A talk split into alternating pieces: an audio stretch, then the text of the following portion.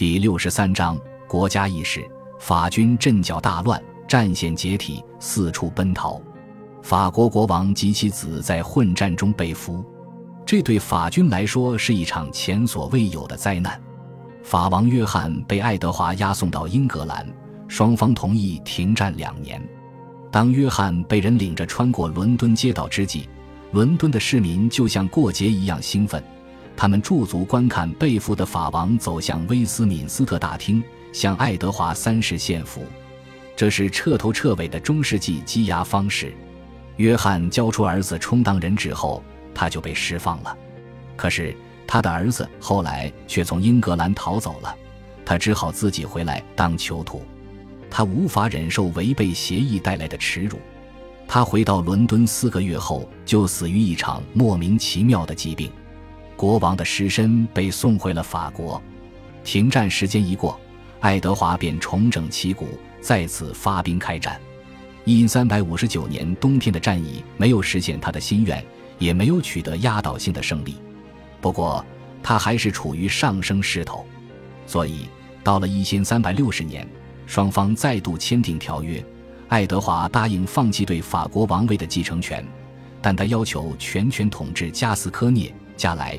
吉耶纳、普瓦图以及法国北部的蓬迪厄，黑太子直接将宫廷设在了吉耶纳公爵领地的首府波尔多。对于横跨海峡两岸的英格兰政府而言，一切似乎都已是囊中之物。但是到了一千三百六十九年，新继位的法王查理五世重申他对法兰西全境的封建宗主权，黑太子很是看不起他。但是黑太子在军事方面夸下的所有海口，最终也都付诸东流了。英格兰王储得了水肿，身体虚弱的不行，无法亲自领兵上阵。不管怎样，双方都没有打过正规战。法王利用奇袭、突击、伏击，步步紧逼。这种利用偷袭光复国土的办法取得了显著的成功。五年之后。查理几乎收回了英格兰人占领的所有公爵领地和省份，双方拟定了停战协议，一直维持到爱德华三世去世。爱德华以无数苦难和代价迎来的战利品，如今又一件件的被夺走了。只有加莱和加斯科涅的部分地区还掌握在英格兰人手中。他对法国王位的诉求落得竹篮打水一场空。这场持续不断的跷跷板游戏向我们证明，这些战士纷争其实毫无意义。正如前文所述，他的主要成果都出在内政方面。他促成了独立的议会，催生了全国性的税收制度。伍德斯托克的爱德华在返回英格兰后，缠绵病榻达六年之久，他的病情反而进一步突出了宫廷弊病之深。由于没有军事胜利。宫廷内部怨气日深，疑心四起。年迈的爱德华三世似乎无力掌控全局，到处都在传说他已经被情妇弄得神魂颠倒。这个人的名字叫做爱丽丝·佩勒斯，因此，朝中政务被交给了国王的幼子兰开斯特公爵冈特的约翰。约翰与长兄不同，他并不得人心。据说国王周围的一群御前顾问利用国库资源，做尽了损公肥私的勾当。因三百七十六年春天，议会为征收新税而召开会议。下议院的议员提出，除非清君侧，除掉某些奸邪的御前顾问，否则他们不会参与审议。这一届议会被称为善人议会，他力求矫正国内的实弊，自称因代表国内的公众而聚集于此。接下来。他将采取行动反对阴谋欺骗国家的腐败廷臣和商人，可是他们遭到了弹劾，被送到上议院受审。其中有一两个人逃到了国外，其他人则遭到免职、监禁或被罚没财产。这对下议院的效能是一次较早的考验。此前下议院就已经显示出果断行动的能力，而这场风波则是早年对他的一次考验。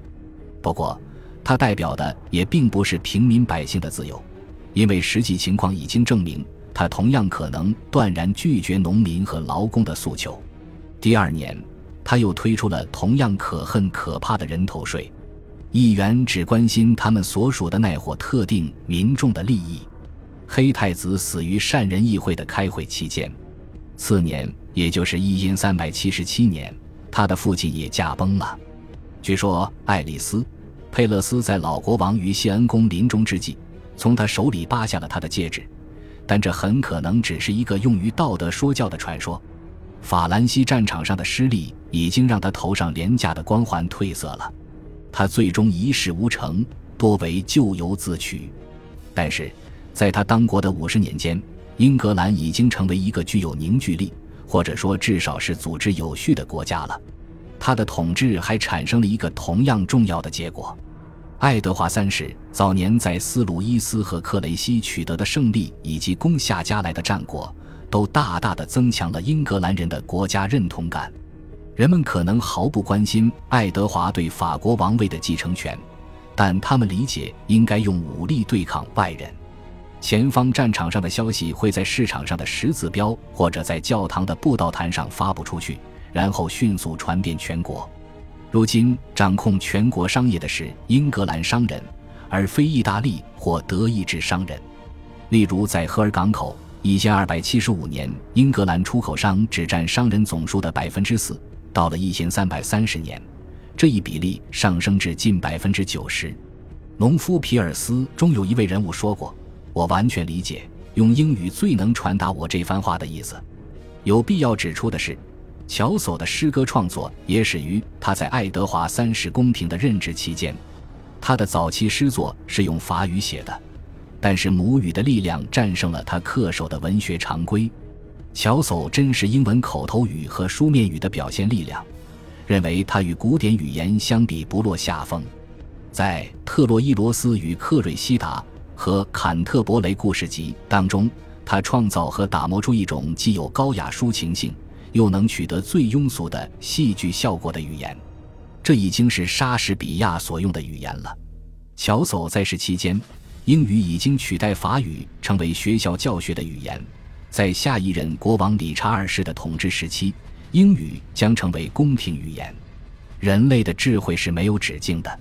在爱德华三世统治时期，第一台机械钟表被引进英格兰，它就像长弓的出现和农奴制的没落一样，标志着围绕封建制度和四季流转而建成的中世纪世界的死亡。早在一千三百四十七年，就有人提到港口开始用上起重机了。感谢您的收听，喜欢别忘了订阅加关注，主页有更多精彩内容。